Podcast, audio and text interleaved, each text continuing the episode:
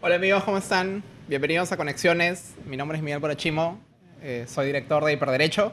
Conexiones es un ciclo de conversaciones públicas con las ideas, las personas y los proyectos que están cambiando el entorno digital en nuestro país. Eh, Hiperderecho es una organización sin fines de lucro, sostenida sobre la idea de que la tecnología puede ser una herramienta de cambio social. Y hacemos estas reuniones como un ejercicio de eh, conocer a la comunidad, entender eh, qué ideas y qué proyectos están cambiando y transformando la forma en la que entendemos el entorno digital en nuestro país. Eh, quiero dar las gracias a nuestros anfitriones que son Crack the Code. Estamos en estas lindas oficinas hoy. Crack the Code es un laboratorio de tecnología para niños y jóvenes.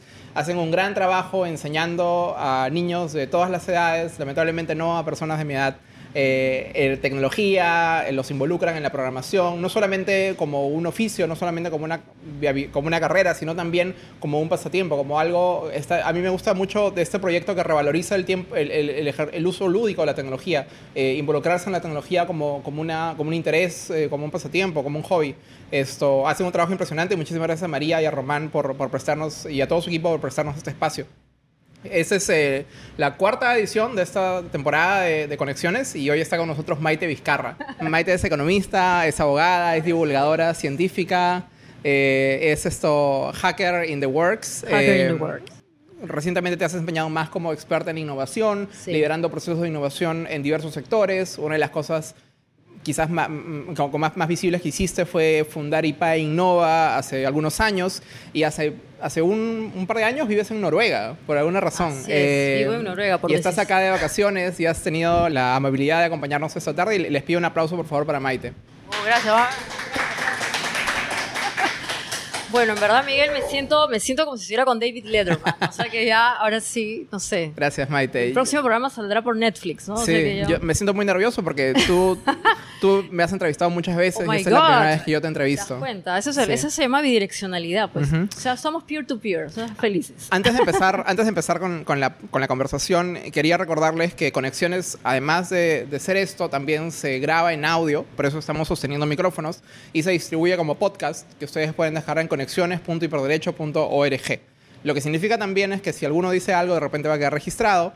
Eh, además, hay una página web eh, que está colgada por ahí en donde ustedes pueden enviarle preguntas a Maite y yo me voy a encargar de hacérselas. Todavía no oh tenemos el sistema para que la gente participe. Eh, y bueno, empezamos. mientras preparaba esta conversación, Maite, una de las cosas que más difícil era para mí era encontrar un elemento para hablar contigo, porque como lo, decía presentándote, tú has, a lo largo de tu carrera profesional te has desempeñado en muchos sectores. Eh, has sido abogada, sí. has sido luego economista, has estado muy involucrada en la academia. Sí. Ahora has trabajado en la tele y sigues trabajando en la tele mucho tiempo. Eh, has trabajado en, diversos, en diversas industrias, en procesos de innovación. Eh, ahora trabajas mucho en temas financieros. ¿Es que te aburras rápido o es que hay un elemento, hay un elemento, ¿tú, ¿tú, ves como un eje a lo largo de, de, todos esos gorros que has tenido? O sea, ¿hay algo que has ido persiguiendo?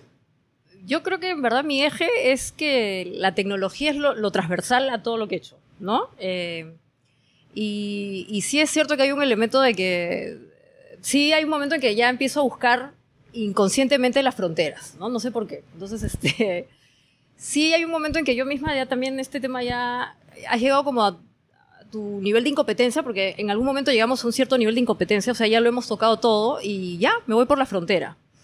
¿No? Entonces yo creo que la habilidad que tengo, o habilidad o, no, es que sé más o menos por dónde viene el siguiente punto para conectar, ¿no? Entonces eh, ya he visto, por ejemplo, el siguiente punto para conectar y es, por ejemplo, todo el tema fintech, ¿no? Y, yo creo que por ahí hay unos cambios muy revolucionarios que se pueden dar a nivel de sociedad. Y el otro punto por conectar tiene que ver con el asunto de la tecnología y el empoderamiento ciudadano. Por eso ahora quisiera que me consideren un hacker cívico, porque finalmente creo que soy eso, soy un hacker. O sea, de alguna manera, cuando me metí al tema de las telecomunicaciones, he hackeado cosas interesantes en un monopolio, en el que tú también trabajaste. no vamos a decir la marca de la, de la, de la empresa porque no los quiero perjudicar, pero después... Siento que es una acusación. No, no, pero estuvimos en un tiempo trabajando en una empresa que tenía un... técnicamente, ¿cómo se llama? Este... Monopolio natural. Monopolio, no, bueno, monopolio natural o algo así. Y ahí hicimos cosas locas, ¿no? Y después también en el tema corporativo también he hecho cosas que no han sido muy comunes, ¿no? Entonces yo creo que está vinculado a que el tema, eh, como, tú dices, es, eh, sí tengo una tendencia al asunto de ir por las fronteras, me gusta andar allí, creo que ese es mi lugar. y finalmente lo transversal es la tecnología, pero viéndola como un elemento para poder transformar, ¿no? Y, ahí es interesante, Miguel, también que, mencionemos, si de algo sirve que hablemos eh, sobre mí, es que la tecnología no tiene limitaciones, ¿no? Y, no tiene que ver con una profesión o con un género o con un país o con una clase social o con una forma de pensar, es transversal y hoy día es en verdad una necesidad. Entonces, si tú o sea, te sientes muy, muy joven, muy viejo o muy, no sé, muy alejado de esos temas, estás en verdad muy equivocado porque tú mismo te estás autoexcluyendo de la gran posibilidad que hoy día es transformar socialmente entornos, que es lo que se conoce como el hacking ciudadano, ¿no? Este, y eso creo que las instituciones más formales como el Estado, los partidos políticos y las corporaciones ya lo deben saber y si no lo saben ya pues tienen que ponerse las pilas, ¿no? Pero una de las cosas además que me llama la atención de ti es que siempre, además de tratar, o sea, además de reinventarte cada cierto periodo de tiempo, siempre has, estado involucrada en, ejercicios de reflexión en torno a ello. Y, y, te lo tengo que preguntar en este contexto, es porque tú... es porque tú, tú, fuiste, tú y un grupo de, de otros abogados fundaron algo que podría ser como un proto hiperderecho en su época, que era el centro, el centro, ¿cómo se llamaba? El Centro de Tecnologías de la Información y, las Comunicaciones. No, no, era el Centro para la Sociedad de las Tecnologías. Ay, oh, ya me olvidé. Centro, centro para la Sociedad de las Sociedad de la Información y las Tecnologías. Centro de, Estudios de la Sociedad, de la Información y Tecnologías de la Información. Tú sabes más que ¿Puedes contarme un poco más de eso, por favor? El Centik. Tú sabes que es muy difícil encontrar información sobre Centik en Google. Porque es una, es en verdad un este, ¿cómo le llaman esto? cuéntanos toda la historia, por favor. Es un, es una cosa, un mito urbano, creo. ¿Es fake news? Sí, no, no es un fake. Lo que pasa es que esto era, no solamente eran abogados, en verdad habían economistas y habían también ingenieros. Fue una cosa multidisciplinaria. Lo que en ese momento tratamos de crear era un... Era? Estamos hablando del año, pucha, noventa y tantos, ¿no? O sea, noventa y sí, dos mil, noventa y ocho, por ahí, ¿no? Más o menos, yo no me acuerdo bien. Finales de los noventas. Finales de los noventas. Eh, bueno, ahora lo puedo decir. A ver, trabajábamos todos en una empresa que se llama Telefónica, o que se llama Telefónica. En muchos sentidos no estábamos de acuerdo con lo que hacía esa empresa. Eh, no podíamos decir las cosas porque estábamos, éramos parte del grupo corporativo de esa empresa, todos los que estábamos ahí, entonces eh, dijimos, bueno, tenemos que buscar otro camino para empezar a opinar como nosotros. Y lo interesante de ese grupo, donde en verdad había gente muy, muy bacán que hoy día sigue haciendo cosas vinculadas a esto, este, era opinar sobre temas que eran pues muy eh, difíciles para las empresas y para el Estado y para todo el mundo, ¿no? Y el CENTIC hizo dos cosas bien interesantes. Lo primero es que publicó un libro sobre telecomunicaciones, que, y esto es creo una de las cosas de las que me siento más contenta, en verdad, y orgullosa, y se convirtió para mucha gente que se quería introducir al mundo de las telecomunicaciones, al mercado de las telecomunicaciones, en un, best seller, porque todo el mundo quería entender que es un contrato de interconexión. Estos son temas recontra ¿no? Técnicos, Son de tu vida anterior. ¿Qué, sí, ¿qué es lo que trata de interconexión? Horrible, pucha. Pero, era, pero un contrato en verdad era más técnico que nada, porque era puro eh, tránsito y cómo se pagaba un, un carrera al otro, en verdad.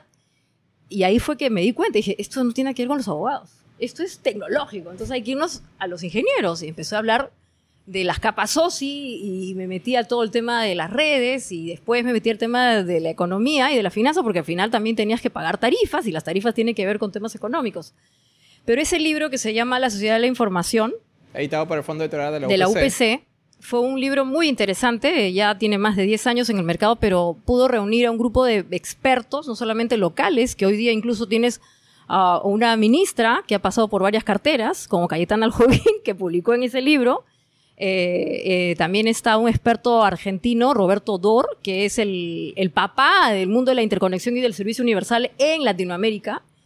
Y, bueno, y también tienes a algunos expertos españoles, ¿no? Entonces el, libro en su momento yo creo que sí fue un gran aporte, sobre todo porque lo que se leía en el Perú en temas de telecomunicaciones era eh, extranjero, ¿no? O era de España, o era de, bueno, Argentina, Colombia, pero esto hablaba de, de la experiencia peruana, ¿no? Y lo otro que, eso, que fue muy interesante que hicimos allí en, en, en el CENTIC, y, y, voy a mencionar algunas personas que son relevantes, estuvo, por ejemplo, Lea Sulmont, que es una educadora, una pedagoga, yo creo que es una de las personas que más sabe de e-learning y de plataformas vinculadas a esto en el Perú. Y, por ejemplo, es una educadora, pero es una mujer que también está vinculada con el tema tecnológico. Estaba el Germán Pérez, que es también una persona que es bien difícil ubicar qué cosa es. Yo me he enterado que ahora es físico, eh, que es otro un personaje también para los que están metidos en el mundo de, las telecom peruanas.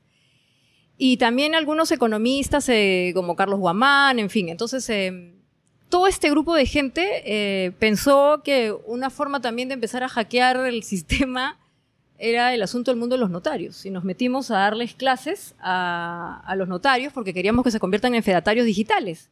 Y a partir de los fedatarios digitales, de alguna manera lo que queríamos era romper el sistema. Y eso también fue muy revolucionario, ¿no? Entonces el, el CENTIC yo creo que cumplió una meta hasta ese momento de introducir a gente que no necesariamente venía del mundo de la, de la ingeniería. Había un ingeniero que era Daniel Shimabukuro. Y, y, lo que hicimos también era demostrar que no necesariamente tenías que ser un ingeniero para empezar a hablar de estos temas e incluso eh, evangelizar, porque lo que finalmente nosotros hacíamos era eso, ¿no? Evangelizábamos, ¿no? Y tenían, digamos, yo de la forma en la que lo veo, está, tenía aspiraciones de think tank o algo así, así ¿no? Así es, así es. Y pese a que muchas de las personas que tú has mencionado y personas que están en, en torno a esa iniciativa continúan en, en el espacio eh, profesional, ¿por qué crees que no hay cosas así hoy en día? Sí, es una muy buena, es una muy buena pregunta, Miguel. Porque no y yo también existe, me pregunto.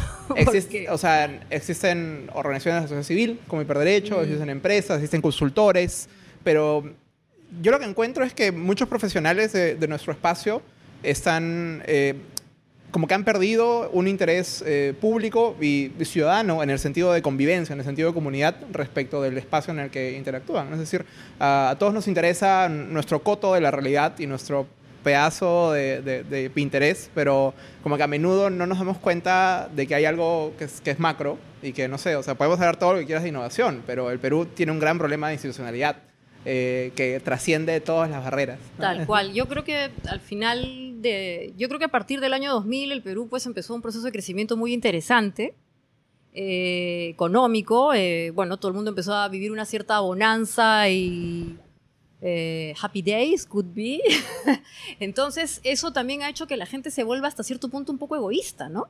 Y entonces, este, Llegó la plata. Entonces claro, ya... entonces ya para qué los temas sociales, decir que no, ya, entonces ese es tu, tu, problema, a mí que me interesa. Entonces, eh, y eso hoy día creo que sí es un problema muy serio, ¿no? Porque ese egoísmo, ese tema de que, pucha, ya todo está resuelto, ya para qué me voy a meter en estos temas, esto nos está haciendo mucho daño. O claro, porque... o no es mi especialidad, entonces claro, no es mi problema. No es mi problema, ¿no? Entonces, ciertamente el grupo de personas que tú mencionas eh, éramos un caso, ¿ya? O sea, dentro de Telefónica ya éramos medio súper disruptivos, ¿no? O sea, nadie nos quería, era, un, era una desgracia eso, ¿no? O sea, por eso en verdad eh, es interesante encontrar gente muy disruptiva porque al final los que se, este tipo de personas eh, juntas yo creo que tienen mucho poder y es lo que, por ejemplo, estos espacios hacen, ¿no? O sea, ahí se puede encontrar gente que no necesariamente encaja que es un tema que yo también tengo de problema, ¿no? No encajo en ese país, ahora me fui a Noruega, ahora no sé si voy a terminar encajando ahí, no sé si voy a volver, en fin. Entonces eso, eso también eh, ayuda a veces porque como no terminas de encajar es como un Lego o como un rompecabezas, ¿no? Entonces tú te das cuenta que tienes que ir moviéndote por los bordes. Entonces, eh, tal vez hoy día en el Perú hay una cierta comodidad, eh, incluso de, de, ciertos profesionales, o de todos los profesionales, en, en haberse ya quedado en su estanco y, y, no se están dando cuenta que tal vez los bordes sí están, ¿no? Y no hay ese interés de poder empezar a opinar o simplemente arriesgar, ¿no? Entonces, eh, eso yo creo que puede explicar el hecho de que no hayan esas experiencias tan particulares como la que has mencionado, ¿no? Eh, ¿Extrañas algo de tu época como abogada? No. De la época en la que te afrontabas problemas desde el marco, desde el, desde el, pensamiento legal exclusivo. No, no, porque en verdad este, yo creo que estando allí me iba siempre por los bordes, ¿no? Y entonces ahí ya me di cuenta que dije, no, acá ya esto ha llegado a su límite.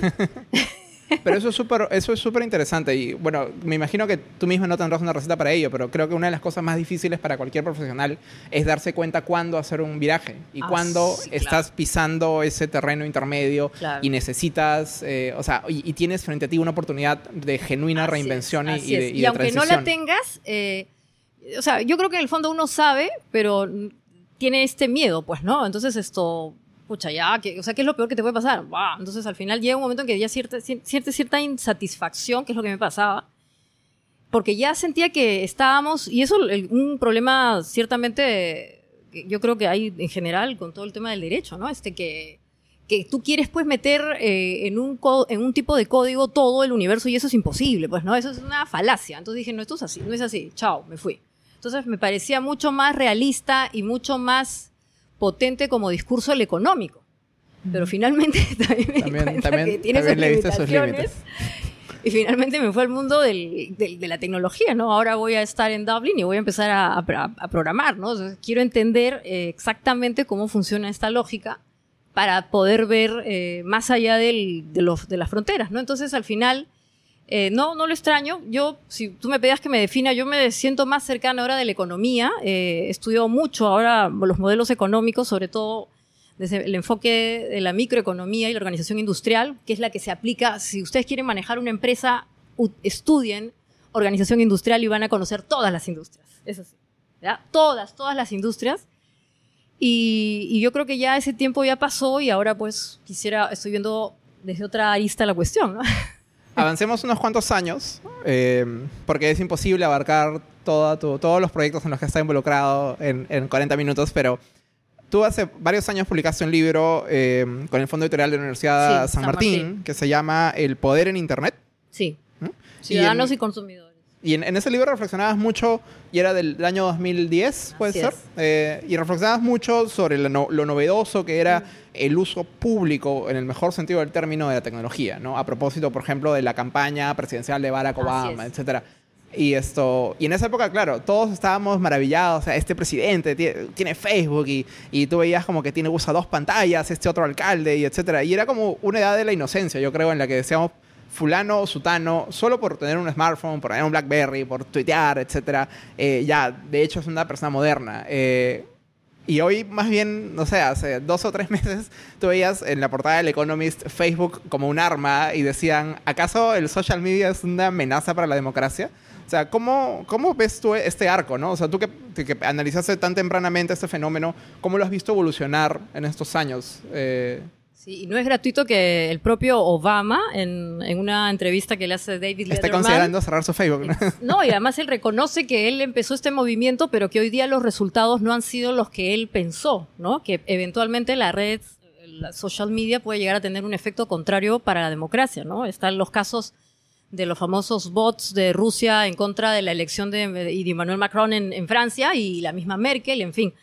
¿Qué es lo que ha pasado? Creo yo que finalmente es el, bueno, pues Internet y todos sus subproductos como las redes sociales es el mundo de la libertad absoluta, ¿no? Pero esa libertad absoluta eh, no llega a, ser totalmente perfecta, ¿no? Y al final sí se generan ciertas tendencias de regulación o autorregulación que están terminando en un efecto medio nocivo, ¿no? Entonces, yo lo que creo es que hoy día es muy necesario, contrariamente a lo que se quería en esa etapa temprana que has mencionado, en que todo esto tenemos que dejarlo ser y solo se va a acomodar y no sé qué, que o sea, el, mercado perfecto, yo creo que es necesario que haya más conciencia de que hoy día es muy posible eh, que todo lo que leamos ahí no es cierto. De hecho, ya hay estudios que comentan que hoy día la gente que está en las redes sociales nos, eh, no se convence, eh, o mejor dicho, no, no le interesa de qué fuente de información está viniendo la noticia, sino quién la está retuiteando. O sea, las personas finalmente nos estamos convirtiendo en el referente, no el comercio, no el New York Times, sino si Miguel o Maite lo retuiteó. Entonces, tremenda responsabilidad para los que supuestamente tienen cierta influencia en estos espacios, porque hoy día la verdad la definen gente, no el medio de comunicación, ¿te das cuenta? Y también mucha responsabilidad para el medio de comunicación en el sentido en que tiene que considerar que hoy día la creación de la noticia es social. Y que si finalmente no considera a su lector o a estos influencers, como se les llama, también están perdiendo una cuota, ¿no? Entonces, ¿cuál es mi, reflexión? Mi reflexión es que, a contrario de lo que pensamos en esa etapa temprana, hoy día sí tenemos que pensar en formas de autorregulación que no tienen que ser limitantes, tienen que ser mínimas. Recordemos, Miguel, que en Internet existen las net etiquetas, o sea, hay reglas de convivencia, no es que sea la selva, ¿no? Entonces, algunas de esas reglas de convivencia hoy día se pueden sofisticar un poco y para algunos escenarios, como por ejemplo, y de esto quiero hablar, tú también has participado en esto, eh, en periodos electorales en el Perú ya se ha demostrado que existe mucha polarización de los debates en las redes sociales, en el Facebook y en el Twitter, se, se, se, se enarbolan discursos eh, que tienen que ver con racismo, clasismo, hay mucha violencia, mucha agresividad. Eso, Incluso de políticos y de personas que, Que uno es pensaría que están, ¿no? son parte de un debate más alturado. ¿no? Ah, deberían, deberían. Entonces, eh, la idea es que a través de esta iniciativa en la que tú has participado también hace tres años atrás, Claro, te estás refiriendo a la iniciativa de 10 criterios, 10 de la criterios. Asociación Civil Transparencia. Así es, 10 así criterios es. para el debate en redes sociales, para el debate político en redes sociales. Exactamente. Y, y lo menciono porque justamente el contexto en el que se lanzan los 10 criterios, ahí también hemos sido otra vez visionarios, Miguel. Tres años antes de que pase lo que le pasó a Macron y a Ok. todo este Nos nuevo faltó desarrollo, al te has francés, dado ¿tú cuenta, al francés, ¿no? Si no ya Macron lo hubiera pirateado con todo el derecho del mundo y nos hubiera puesto ahí, pues, este, by Creative Commons.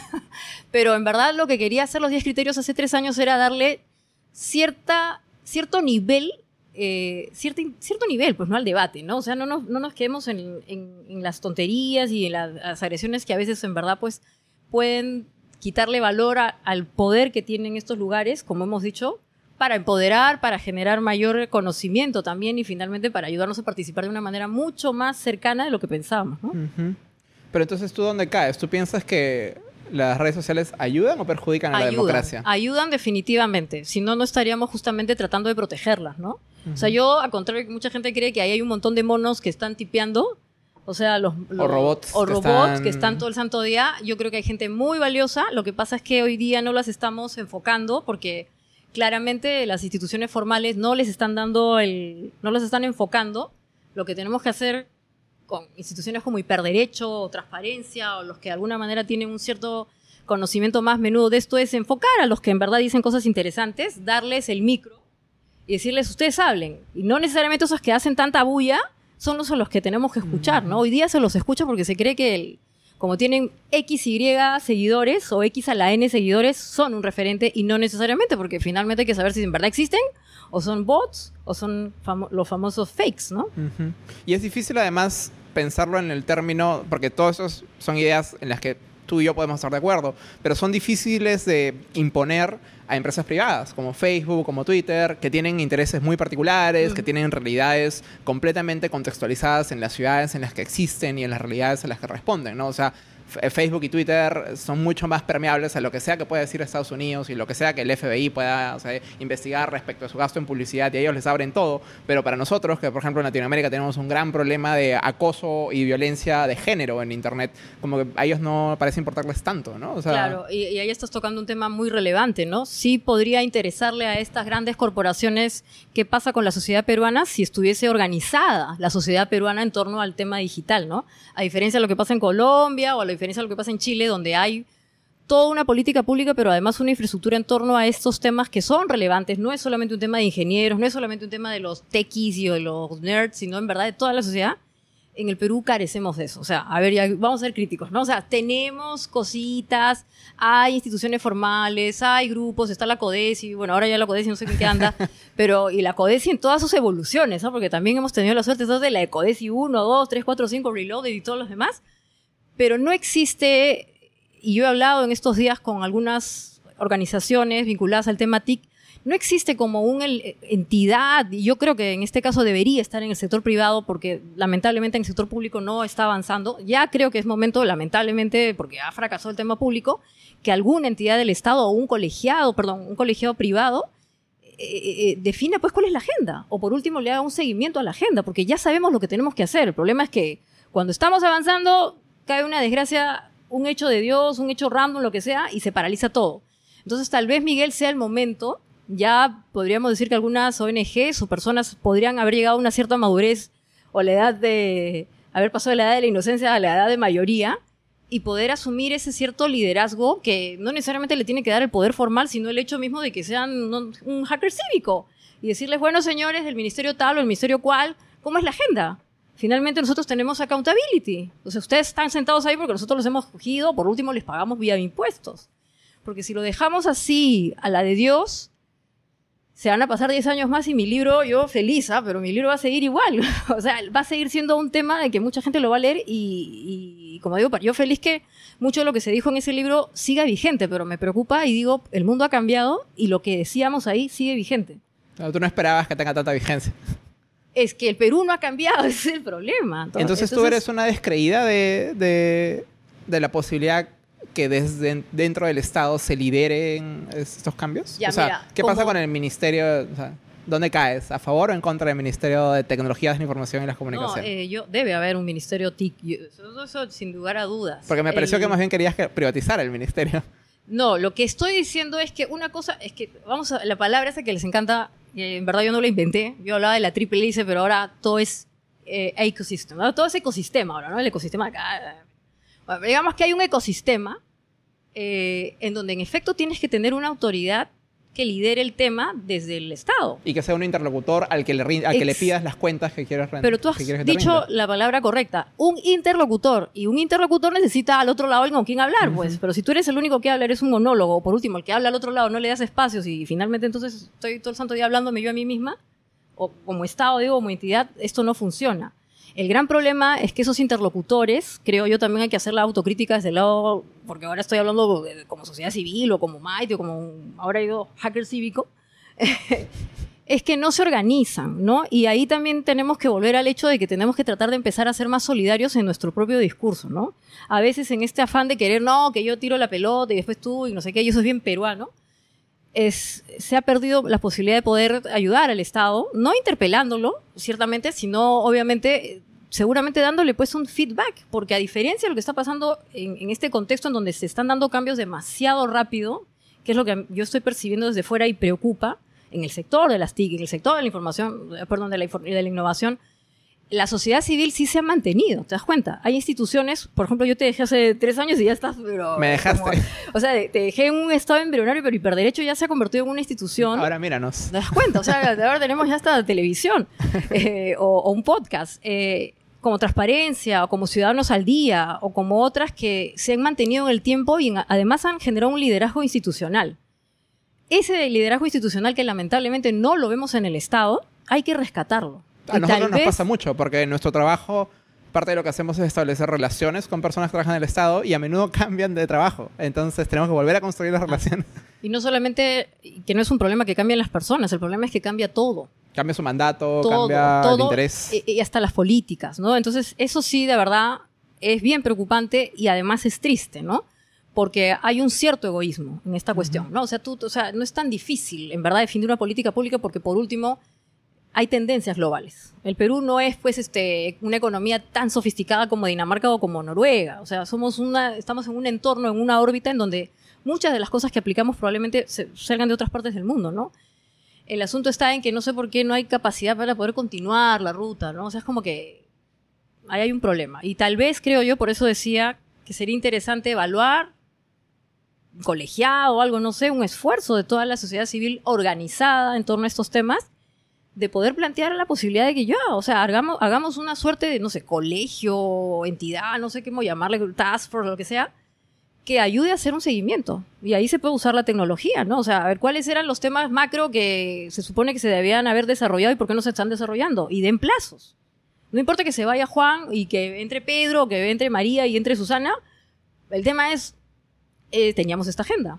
Y ahora la agenda la podemos ver desde la sociedad civil en cuanto a hacer un seguimiento, ¿no? El, el accountability, pues. El Que es algo que yo creo que igual hasta tan difícil de lograr no sería en términos macros, o sea, ponernos de acuerdo, pero creo que sí sería muy difícil de, de- de hacerle seguimiento a, ¿no? Que es lo que, que nos pasa mucho con estas iniciativas, como grandes de- declaración latinoamericana de tal cosa. O sea, ahora, el año pasado, una de las noticias más importantes fue la, la adopción en el Acuerdo Nacional de una política específica sobre tecnologías de la información, que una de las cosas eh, que propone es específicamente que al momento de tomar decisiones de política pública sobre tecnología se respete el modelo de múltiples partes interesadas, de, de es. Naciones Unidas, Así es. Pero claro, eso suena excelente, pero o sea, tienes que ver qué tan qué tan qué tan efectivo es el acuerdo nacional en el año 2018 en el Perú, ¿no? Esto Bueno, hagamos un acuerdo digital. El diablo pues. está en los Un- detalles. un- hagamos un acuerdo nacional digital. pero eso no eran tiene- las, las dos agendas agendas digitales no eran eso. No, porque eran, en verdad, eran formales. Te veía E- así. e- ese es O el sea, problema, Me, es el me problema. refiero a que entremos al ámbito de lo digital. O sea, ¿por qué no crear pues un espacio digital donde todos puedan participar y donde además no hay limitación ni de tiempo ni de espacio? Yo podría eventualmente estar también conectada desde Noruega, ¿te das cuenta? De eso te quiero preguntar, ¿qué, ¿cómo ves ahora al Perú y los temas en los que trabajabas en Perú, cómo los ves desde Noruega? Porque además has seguido muy vinculada a estos temas por tu trabajo en la tele, pero también por asuntos profesionales. Eh, Sí. Me llama la atención cómo la distancia le ha- te ha dado otra perspectiva. o sea, te das cuenta que somos niños jugando en una caja de arena y que estamos fuera de- de- del- de la- del, del gran juego. o- Sí, ¿sabes lo que da pena también? Que todos estamos, o sea, y ahora voy a, como peruano, finalmente, o sea, está muy metido todo el mundo en lo chiquito, ¿no? En la agenda muy menuda, ya ni siquiera de fin de año, ¿no? Del mes, de la semana. Entonces, y eso hay que a evitarlo. nivel de discurso público, ¿viste? O incluso No, los proyectos. De los que- proyectos, de los proyectos, ¿no? Entonces, este, yo quiero, quiero invitar al hecho de que, y me parece bacán, Miguel, lo que estás haciendo, eh, que descongelemos la agenda, pues, ¿no? Entonces yo me he reunido con mucha gente, hemos hablado como amigos, y es como que todo, todo está congelado, ya, pero ¿qué hacemos, pues? O sea, seguimos en la edad del, del hielo. Pero ¿por qué crees que está congelada la gente? Claro, ciertamente tú estás en un entorno que tiene un contexto y hay algunas macro decisiones, pero hay otras que están en el nivel intermedio y hay otras que están en el nivel mucho más pequeño, ¿no? Tienes el corto plazo, el largo plazo y el mediano plazo. Entonces, eh, creo que hoy día todo es corto plazo y que hasta el mediano plazo lo estamos dejando de lado. Ya el largo plazo ya ni te cuento. Pero muchas de esas cosas sí se pueden seguir haciendo. O sea, el mediano plazo no debería cambiar. ¿no? Hay muchas políticas públicas que ya se habían definido en estos temas y se han quedado ahí congeladas porque como dependemos pues justamente del, de lo formal, el interlocutor A, o sea, Mi- Miguel no habla. Entonces, como Miguel no habla, nosotros, yo no puedo hablar. Sí, pero también yo te puedo invitar a que hables, ¿te das cuenta? Entonces, ahí voy. El diálogo tal vez no necesariamente lo tiene que plantear hoy día el interlocutor formal Estado, tal vez puede venir de la sociedad civil. Ciertamente es un problema que en la sociedad civil peruana también hay todo un tema, ¿no? Y hay que ser honestos, o sea, sí, que no, que tú, que yo, ok.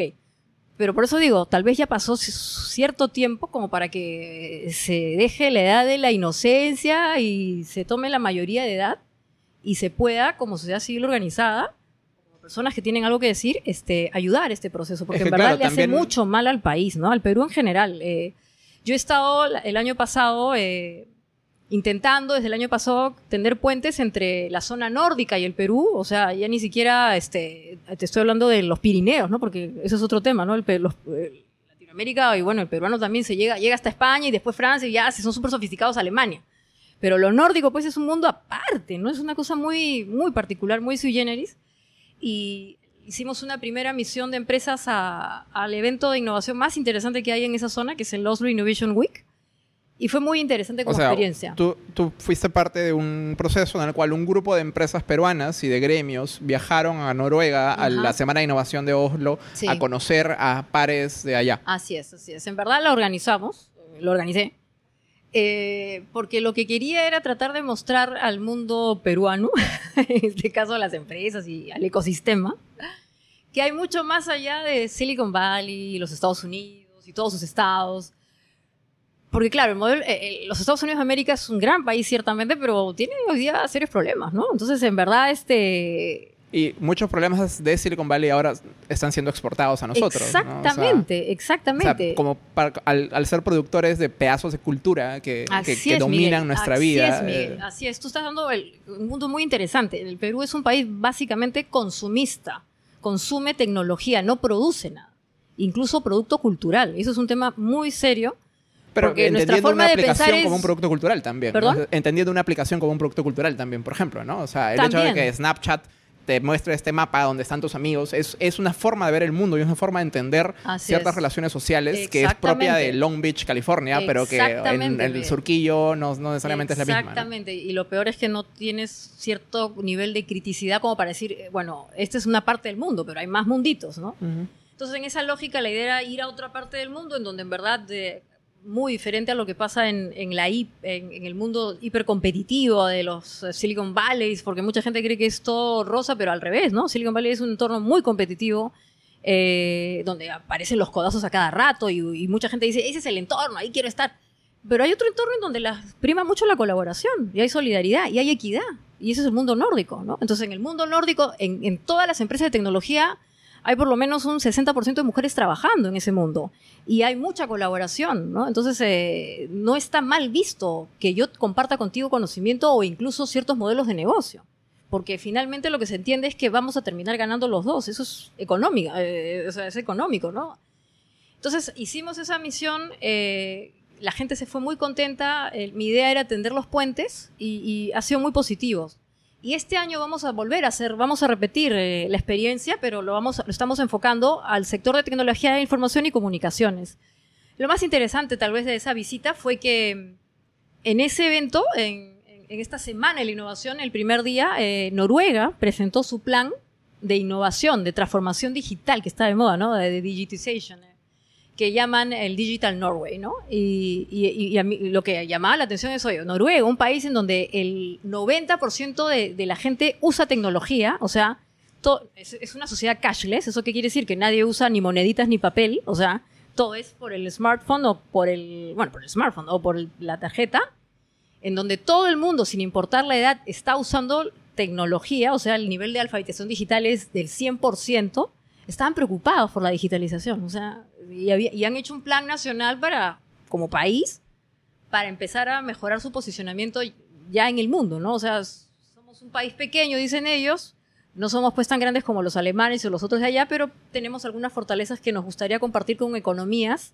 como las de la Alianza del Pacífico, en donde el Perú está, ¿no? Y, y esa era un poco la idea. Ahora, eh, tratar de armar esta misión del sector TIC, y seguramente ya los que nos escuchan prontamente podrán ser convocados, y ver de qué manera seguimos tendiendo puentes y conocer experiencias que no necesariamente sean los, los mainstream, ¿no? Que es lo que todo el mundo consume, incluso los tequis peruanos consumen un tipo de, de- de- de cultura, como dices tú, y hay otras cosas que eventualmente también podemos este, adaptar, ¿no? Eventualmente.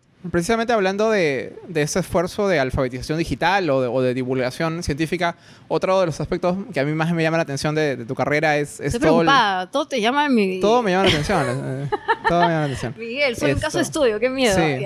Eh, es todo tu, tu carrera en la tele, ¿no? O sea, Tele, sí, eso es otro... ¿cuántos programas de televisión has tenido? No, he tenido en verdad... Yo me acuerdo de un bloque que tenías bloque, en, en- fue. en- eh, de, de sábado a la mañana Así en es, televisión ese del Perú. fue el primero, que en verdad Sí. fue un pedido muy particular. Y ahora, hace varios años, eres, con- eres conductora de uno de los, de los segmentos, de una de, los- de las áreas temáticas de Umbrales, Sí. el programa de difusión de ciencia y tecnología de Televisión del- Nacional del Perú. Así es. así Esto, es. cuéntanos esa experiencia. que- Y en verdad este es un, eh, es un orgullo, además es un tremendo placer estar en Umbrales, acá esto no se ¿no? Pero eso fue.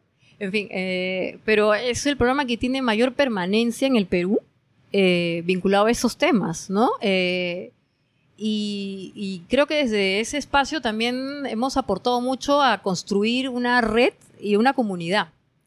Eh, a la- al, al escoger a los entrevistados, al darles el espacio en, vía la televisión pública para que muestren sus pensamientos, sus proyectos o finalmente su día a día, eh, se ha ido construyendo una comunidad.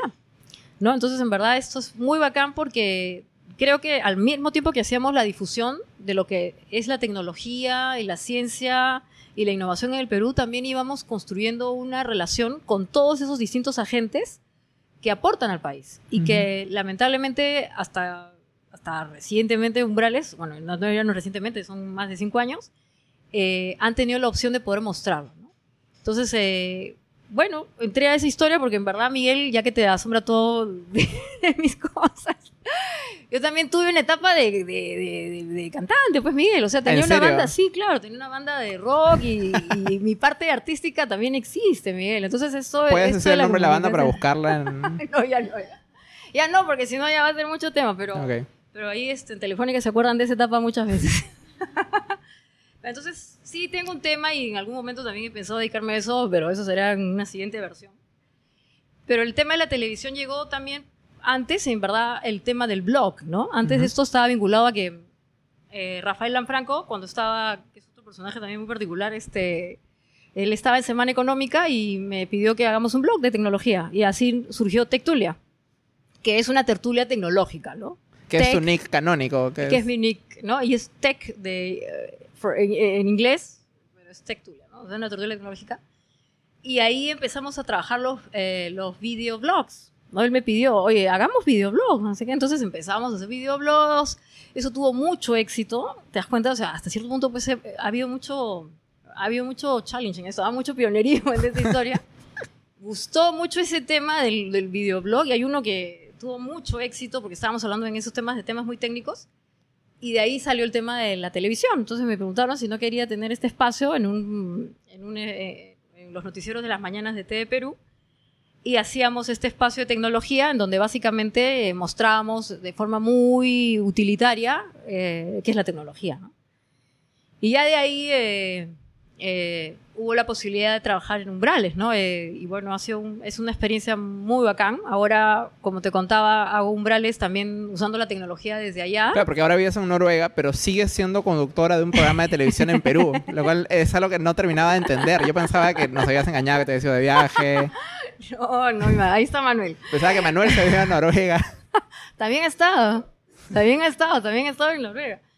Pero la- el reto O sea, es tú ese. misma te grabas, Yo, todo. claro, o sea, pero hay que ser consistente, pues. Entonces, en verdad, este, sí, yo hago todo el hago mi parte allá y aquí en, en el Perú hacemos otra parte y hacemos al final un- una, un, bueno, un mashup, ¿no? Una adecuación de todo eso y, y aparece el programa que ustedes ven, ¿no? Me gustaría que el programa fuese mucho más disruptivo. Mucha gente me ha dicho, no, pero, eh, o sea, está bien, pero puede ser. Me encantaría. eh, trabajar en el canal del Estado es bacán, pero también tiene sus limitaciones. Espero que ahora, en esta nueva gestión, puedan haber algunos cambios. De hecho, ya los he planteado. Eh, pero el salto tiene que ver con que, bueno, es un tema de personalidad, Miguel. ¿no? O sea, tengo ese tema de, de- de querer comunicar y, bueno, pues me, me lancé a esta historia. ¿no? Y en, en- en términos de elegir los... Porque eh, Umbrales es un programa que cada capítulo es temático. O sea, un día van a hablar de, no sé, televisión por Sí. internet, un día van a hablar de educación. Eh, ¿Hay temas de los que les, les encantaría hacer programas si no han encontrado suficiente... O sea, ¿qué, qué- qué- dificultades eh, tiene hacer constantemente tratar de sacar nuevos temas sobre tecnología en Perú, encontrar personas para grabar que estén disponibles en ese momento? Me imagino que debe ser una pesadilla. Ese es un tema, ¿no? Pero Miguel, este, Manuel es súper creativo y hemos hecho programas así tan locazos como de inteligencia artificial. Pues inteligencia artificial en el Perú, ¡ay! Había inteligencia artificial, ¿no? O, o cosas muy locas también, este... Como por ejemplo esto del el espacio y por ejemplo nos hemos adelantado en muchos sentidos al, al mundo del espacio que hasta cierto punto estaba visto como old school y hoy día tienes a, Claro, es lo a más Elon novedoso de- o sea, es el hombre del espacio, entonces Sí. en verdad pues una cosa que parecía muy vieja, hoy día se ha vuelto súper actual y también lo hemos puesto, ¿no? Entonces en verdad yo creo que con ingenio, y ese es un valor de, de- de Manuel, del, del equipo, que es un equipo pequeñito, y bueno, y de, nosotros, ¿no? En verdad, porque finalmente con Manuel trabajamos mucho el tema, él le encanta también este tema, él es un hacker seguramente también, una persona también techie, eso ayuda mucho porque nos estamos mandando mucha información, retroalimentamos mucho esto. Y sí hay ciertamente limitaciones, pero en el Perú hay muchas cosas que todavía no hemos terminado de ver, ¿no? Y eso es lo que quisiéramos mostrar lo que todavía nos, nos queda. Otra cosa que a mí me gusta de Umbrales es que el arco, al menos el tiempo que yo llevo siguiendo el programa, también ha servido como una manera de documentar eh, la evolución de nuestro, de nues- nuestro Sí. escenario nacional, ¿no? O Sí. sea, me gusta que en Umbrales, por ejemplo, está documentado bien toda la época del, del pase, a, pase a gloria y posterior eh, esto, recesión de las hackatones cívicas y todas estas cosas en el Perú, ¿no? O sea, cuando todo el mundo pensaba, vamos a hacer la hackatón de tal Sí, cosa y era sí, una gran... sí. Ahora hay, que probablemente hay hackatones de todo, no sé, y a nadie es. le llama mucho la atención. Sí. Esto, pero eh, yo, eh, es- eso es un, un- un- un documento vivo súper interesante. Y, eh, y- y además, ya que hablas de este tema de las líneas de tiempo, en Umbrales han aparecido, eh, hemos podido darles espacio a algunas startups en ed- edad temprana, en tiempo Ujú. temprano, que después se convirtieron en monstruos, ¿no? Entonces a veces cuando, cuando bromeamos con, con Manuel decimos, pucha, oye, nos deberían pasar un fee porque todavía salieron, ninguna es auspiciadora. de aparecieron, ¿no? Y ahí hay un- una leyenda urbana que ella contará, que, que no sé qué, una que... O sea, que no, o sea, tenía ya un deal, pero grandísimo, ¿no? Y Ujú. cuando apareció en Umbrales lo cerró. Entonces dijimos, Ah, wow. ahí teníamos que tener un, un fee. Claro.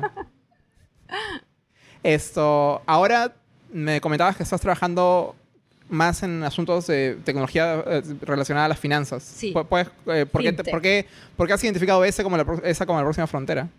Sí, Tu próxima un- frontera. Sí, ya estoy haciendo esas cosas allá. eh, sí, porque en verdad eh, uno de los sectores más totémicos y tradicionales como la banca, pues en verdad está empezando a hacer crack, ¿no? Eh, y yo creo que está empezando también a poner eh, contra las cuerdas instituciones totémicas mundiales, ¿no? La Fed en los Estados Unidos, el Fondo Monetario Internacional, ya tiene grupos que están investigando mucho más este tema del fintech y todo lo que está vinculado a, a las nuevas monedas, a las cryptocurrency y todo este mundo, porque en verdad ese es el futuro, ¿no? Y, y yo creo que es en verdad eh, irreversible. que le estén dando vueltas, que, que lobbies, que no sé qué, no sé cuánto, es otra historia, pero es irreversible, porque finalmente si todo va a empezar a convertirse en ceros y unos, y todas las transacciones, queramos o no, van a ser digitales, es muy lógico que lo que se trance ahí también sea pues digital. No tiene sentido, no vas a, no vas a mandar por un, por un cable una moneda y, metálica y, un papel. Pero piensas Todo que... va a tener que ser en verdad digital. Entonces esos entornos también van a hacer que las relaciones eh, de tipo financieras evolucionen, ¿no? Van a ser mucho más participativas eh, y probablemente el rol del, en este caso, el consumidor de servicios financieros va a ser mucho más activa de lo que hoy se piensa, ¿no? ¿Y no piensas que hay un desafío en el caso de países en desarrollo como Perú con una bajísima bancarización para adoptar muchas de estas cosas? Es decir, si alguien todavía tiene miedo de ir a un cajero, ¿cómo lo vas a convencer de cambiar toda su plata a Ethereum? No sé. Así es, Miguel. Es un gran reto y en verdad este, ahí tienen un rol ya que ahora está de moda que todos los bancos en el Perú tengan sus fintech o factories labs y todas estas historias. Que a menudo a veces parecen un ejercicio de marketing más que un... Parece, ¿no? Pero eh, tienen un gran rol pedagógico, en verdad, porque no tiene mucho sentido que yo genere aplicaciones o plataformas súper sofisticadas y al otro lado, como bien has dicho, hay personas que le tienen temor a este tema o no saben o no entienden o por último tienen miedo a decir que no entienden, porque hay mucho de ese Porque hay una sanción social también al no ser parte de. Exactamente. Sobre todo cuando está vestido de, tanta complejidad. Así es, así es. ¿no? Entonces, eh, eh, yo creo que ya que han asumido con tanta emoción muchos bancos en el Perú, bueno, todos creo, ¿no? Casi los más grandes, eh, hay una cuota bien importante de pedagogía a ellos les toca eso, ¿no? O sea, tienen que empezar a enseñarle a sus consumidores qué es la tecnología y por qué les beneficia. No solamente porque qué bacán, yo soy súper trendy, wow, ¿no? Y tengo la app tal y cual, sino que en verdad es tal vez empezar por lo más básico, ¿no? Por o sea, por ejemplo, tienes el ejemplo de en Perú trataron de replicar lo M-Pesa que existe en África e hicieron la ley del dinero electrónico, mal llamado dinero electrónico, esto, que era la representación electrónica del dinero, debería llamarse, y esto, y teníamos esta billetera móvil, etcétera. Yo tengo billetera, nunca en mi vida lo he usado, y eh, no sé si se usará, pero ahí, por ejemplo, hay un, también un aprendizaje. de la BIM? Sí. La BIM, por ejemplo, ¿no? que es un, un, caso que pudo haber sido exitosísimo. Ahí está Carolina Trivelli, con la que he hablado muchas veces de este tema y ahí está, pues un buen ejemplo de algo que pudo haber sido un caso de éxito incluso internacional. Y que en el laboratorio parecía perfecto para nuestro país. Y lo, de hecho lo era.